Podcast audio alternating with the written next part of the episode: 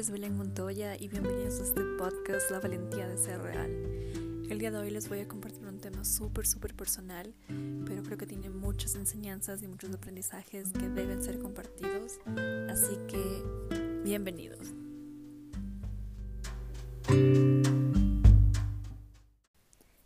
El tema del capítulo de hoy es aprendizajes de vivir 10 años con un trastorno psicológico y les comparto un poquito de toda mi experiencia, así que espero que les guste. Eh, este año no me había dado cuenta de que estoy cumpliendo ya 10 años de vivir con un trastorno que en realidad me ha enseñado mucho. A los 14 años yo fui diagnosticada con trastorno de ansiedad generalizada y ataques de pánico. Y bueno, creo que en general este proceso no ha sido lineal, pues ha habido buenos años en donde todo ha fluido de manera súper tranquila pero también ha habido años retadores en donde el diagnóstico ha empeorado y en donde ha habido síntomas mucho más fuertes. Creo que ha sido un proceso de aprender a vivir con esto, un proceso de mucha autocompasión y también de aceptación. Eh, sabía que iba a haber un momento en donde estuviera lista para hablar de este tema y siento que hoy me siento más que lista y creo que me siento súper, súper emocionada por hacerlo. Hace algún tiempo esto era algo que me avergonzaba mucho, algo que escondía y algo que solo mi familia y amigos súper cercanos sabían. Y creo que esto se debe a que por muchos años yo tuve una relación de rechazo a esta condición, ya que lo veía como algo súper negativo, algo súper malo. Y después de años de terapia y de lucha, decidí cambiar esta perspectiva y ver a esta condición en realidad como un regalo, verlo como, como eso que vino a enseñarme algo que necesitaba aprender. Y desde entonces he podido descubrir muchas cosas de mí que no hubiera sabido sin esa situación. Entonces, primero quiero contarles un poco los momentos, eh, digamos, más retadores, un poco difíciles que viví con este proceso, con este trastorno, y luego pasamos a los aprendizajes. Sin duda alguna, una de las épocas en donde toqué fondo con esta condición fue en Yachay, la una universidad aquí en Ecuador, en donde prácticamente todos los estudiantes son de otra ciudad, es decir, todos somos foráneos. Tuve eh, la experiencia de vivir sola, lo cual fue una experiencia súper chévere, súper linda, pero también tienes un montón de cosas que no sabes hasta ese momento y tienes que aprender. Creo que fue una de las épocas más lindas de mi vida, pero también en una de las épocas en donde aprendí muchas, muchas lecciones. Y bueno, para empezar, creo que el 80% de, de mi alimentación en la universidad era alcohol y el 20% era algún tipo de carbohidrato. Entonces, eh, los hábitos que tenía en la vida universitaria en realidad eran pésimos y por eso llegué a un colapso mental. Bueno, entonces llegué a tener este colapso mental, físico y emocional y esto sumado a la presión académica, a la vida social y paralelamente yo también estaba pasando por dificultades familiares y tuve este colapso, tuve, como decir, este fondo, bien fondo en mi vida, una de las épocas más difíciles. Pude terminar el semestre que cursaba en ese entonces y en realidad no sé ni cómo lo pude hacer. Y entonces tomé la decisión de tomar un break de la universidad para dedicarme 100% a mi curación. Eso se convirtió en prioridad. Y sabía que tenía que hacerlo porque me acuerdo que empecé a tener síntomas nuevos que me asustaron mucho y que no sabía lo que me pasaba en ese tiempo. Ahora sé que esos síntomas son llamados despersonalización y desrealización y son comunes dentro de estos trastornos, pero en ese tiempo yo no tenía ningún conocimiento acerca del tema y el único razonamiento lógico que encontré era que me estaba volviendo loca. Y lo más irónico es que volverse loco o loca no es un acto consciente. Y a lo mejor todo esto puede sonar muy irracional y a lo mejor también un poco ridículo, pero es lo que la ansiedad genera. Son pensamientos irracionales y esto llega a ser bastante aterrador para quien lo padece. Y en mi caso la ansiedad empezó a presentarse en mi vida de una manera mucho más profunda y empezó a inhabilitar muchos aspectos de mi vida. Dentro del aspecto académico me vi bastante afectada por esta condición y recuerdo una de, las experiencias que tuve fue en un examen que tenía que rendir, de hecho uno de los más importantes. Y mm, debido a los nervios que tenía, empecé a tener un ataque de pánico. Y entonces las manos de tanto, de tanta tensión muscular se empezaron a retorcer. Me acuerdo que ni siquiera podía coger el, el, el esfero. Y empecé a tener todos estos síntomas comunes de un ataque de pánico. que es la hiperventilación, el sudor en las manos, el, temblor. Y entonces me, me empecé a sentir súper mal y digo, ¿cómo le puedo decir al profesor que estoy teniendo un ataque de pánico? Y obviamente esa no era una opción. Lo que tuve que hacer fue pedir permiso para ir al baño y me acuerdo que le pude llamar a mi mami y llamándole y obviamente llorando pude encontrar un poco de calma para poder regresar y dar el examen. Y, pero entonces esto se presentó recurrentemente en mi vida académica y ya no solo en los exámenes, sino en las clases regulares, en los laboratorios, en las exposiciones. Entonces esto era una ansiedad recurrente que inhabilitaba mi capacidad, mi capacidad de rendir a un buen nivel académico. Y paralelamente afectaba también otros aspectos de mi vida. Mi relación de pareja se vio afectada a tal punto que llegué a crear un vínculo de necesidad con mi novio y no podía hacer las cosas normales sin él. Desarrollaba mucha incapacidad afectiva, pensamientos obsesivos y en general toda esa necesidad tanto física y psicológica de estar siempre acompañada, lo que convirtió a, la relación en una, una relación en realidad eh, poco sana. Y bueno, en el aspecto social, yo creo que era en donde podía yo enmascarar, digamos que la condición, el trastorno, ya que lo hacía muy bien, sobre todo si había alcohol de por medio, porque el alcohol aquí jugaba un papel muy importante, puesto que si tomaba, eso me ayudaba a relajarme y de esa forma podía pasar la noche y nadie notaba mi ansiedad social o la agarofobia. La agarofobia es ese miedo a estar lejos de donde te sientes seguro, ya sea tu casa, ya sea tu cuarto. En mi caso era en mi departamento de la universidad. Pero, sin embargo, los efectos que produce el alcohol solo empeoran el trastorno y enmascaran los síntomas. Y al día siguiente me encontraba en una situación mucho peor, aparte del chuchaqui mental, aparte del chuchaqui físico, chuchaqui significa resaca. Y solo sentía que podía afrontar esas situaciones sociales si había alcohol de por medio y lo, lo, cual de alguna forma inconscientemente también me generó una relación súper mala con el alcohol, que solo puedo hablar en otro podcast también. Y bueno, en la parte familiar era donde yo más me mostraba real y vulnerable y donde más recibía ayuda y amor, pero no de la forma en la que yo quería, porque yo quería que mis papás me rescataran de lo que estaba pasando.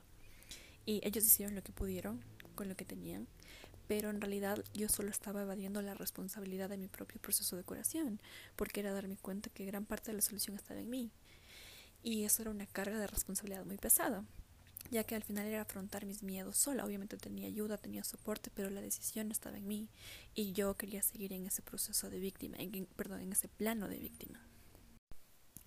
Bueno, entonces decidí retirarme de la U, mis padres me apoyaron en ese tiempo y después de dejar de la U debido a la situación económica de ese tiempo, tuve que pedir ayuda a través del sistema de salud pública en el aspecto de salud mental.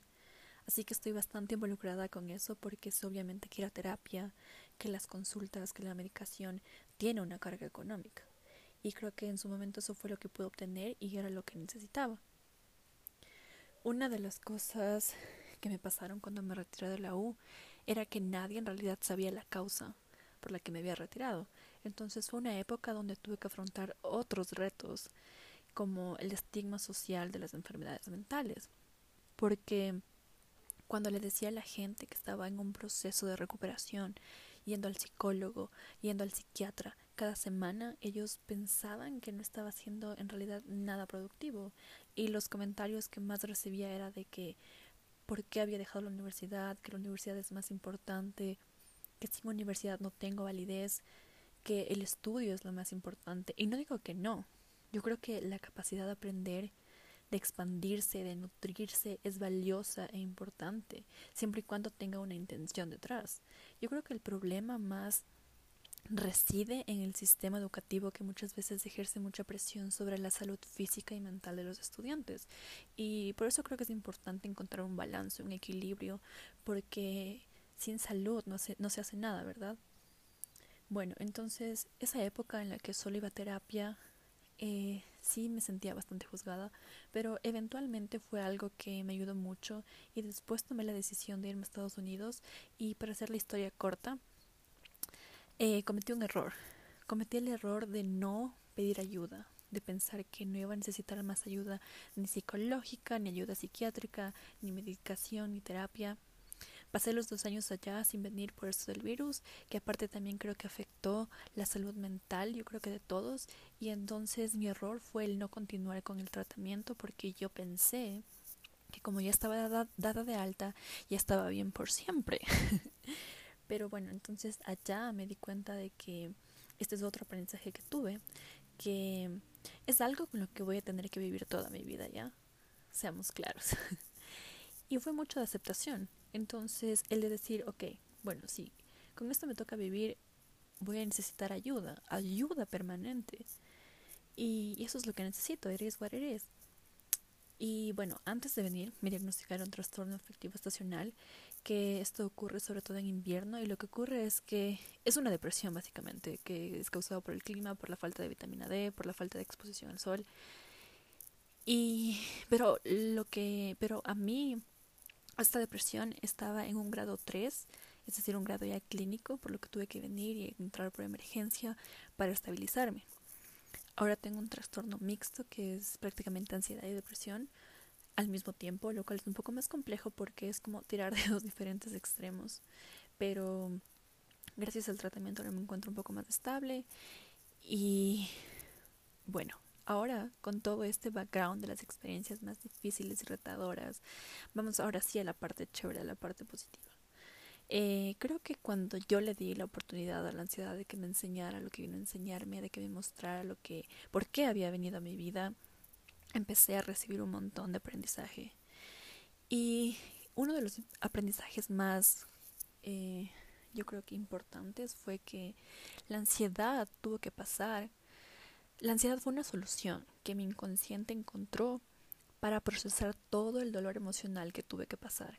Si bien es cierto que el divorcio de mis papás fue una de las cosas más dolorosas que he tenido que pasar y la raíz de mi ansiedad, a medida que pasaron los años, tuve que enfrentar otros procesos que perpetuaban mi ansiedad. Entonces, al final me di cuenta de que ese patrón era la, la, solución que mi inconsciente creó para que todos los momentos difíciles, para que el rechazo, para que la desaprobación y los momentos retadores en general eh, puedan ser procesados. Entonces, sabiendo eso, me di cuenta que la ansiedad estaba ahí para protegerme, que era esa parte del cerebro primitivo que el ser humano tiene para protegerse. Entonces también fue en realidad darle gracias, darle gracias porque a lo mejor eh, yo creo que el ser humano en sí no quiere, uno, el ser humano no quiere sentir dolor y siempre evita el dolor. Y darme cuenta que la ansiedad me estaba protegiendo fue como darme cuenta que, ok, la ansiedad es mi amiga. Entonces cuando cambié esta perspectiva, me di cuenta que la ansiedad vino a mi vida para mostrarme muchas cosas en realidad. Vino a mostrarme, vino a enseñarme cuán valiente puedo ser. Me enseñó a poner prioridades. Me enseñó a darme cuenta. Me enseñó a decir que no. Me enseñó a ser paciente con mis procesos. Me enseñó a enfrentar mis miedos de una forma aterradora, pero de una forma súper gratificante. Me enseñó a tener buenos hábitos de alimentación, buenos hábitos de sueño. Me enseñó también me enseñó a que es posible reprogramar el subconsciente y cambiar esos hábitos destructivos y digamos que malos a hábitos buenos que te ayudan, que te anclan, que te ponen en tu zona de genio. Y una de las enseñanzas más importantes fue que eh, me enseñó cómo estaba mi relación conmigo misma, porque al final eso era un espejo de cómo yo me relacionaba con los demás y con lo demás. Entonces me di cuenta de que ese exceso de alcohol, que buscar esa validación en mi pareja y buscar esta validación y ese reconocimiento social y todo ese desbalance a nivel académico, solo era en realidad este espejo de cuán pésima estaba la relación conmigo misma, de que esa posición de víctima no me estaba ayudando en nada.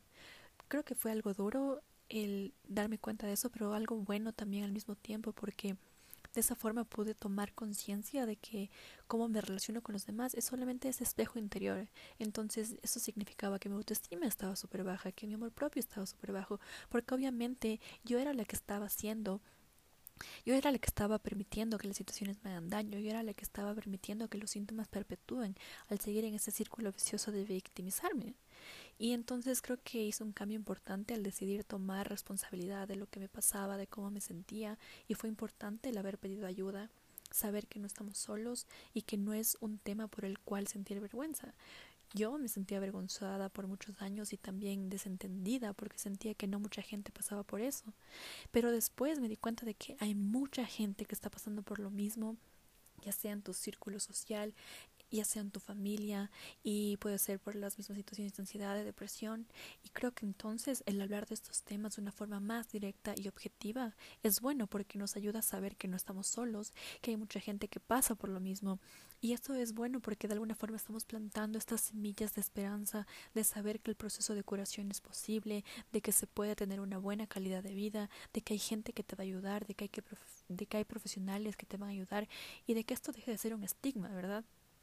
Entonces yo creo que ese es el objetivo principal, el de concientizar sobre la salud mental, el de ayudar y el de ayudar a sentir un poco más de esperanza, hacer una red de apoyo. Y incluso si el tema económico es una limitación, hay estas entidades de salud pública que no son las mejores, que tienen algunas falencias que pueden mejorar, pero en caso de que se necesite están ahí para ayudarnos. Y también entender a la ansiedad como parte de nuestra humanidad, de que puede haber diversos grados y puede presentarse de diferentes formas, pero cuando te inmoviliza, cuando te deja incapacitada, cuando te inhabilita en las cosas básicas de tu vida, ahí es cuando hay un verdadero problema y ahí es cuando es importante pedir ayuda. Y pedir ayuda hacerlo no como yo antes pensaba que pedir ayuda era sinónimo de debilidad, pero después me di cuenta de que no, que pedir ayuda es ser lo suficientemente humilde para aceptar que no podemos solos y eso está bien. Entonces, eso. Esta soy yo después de 10 años de pasar por esta situación, hablando finalmente. Creo que para mí también es un acto de valentía hacerlo, pero lo hago con mucho cariño, con mucho amor, sabiendo que esto puede ayudar a mucha gente que está pasando por estas situaciones, tal vez solos. Y quiero decirles que no tienen que pasar por esta situación solos y que entre más empatía tengamos con estas em, en estos temas, creo que más semillas de esperanza, de apoyo y de fe se pueden sembrar. Eso, así que por hoy terminamos y les agradezco mucho por escucharme. Esta es mi historia y espero que pueda llegar a quien lo necesite. Les mando un abrazo y si tienen alguna pregunta o duda pueden escribirme a mi Instagram que está en la descripción. Y eso es todo. Espero que tengan una linda noche. Les mando un abrazo y un beso. Bye.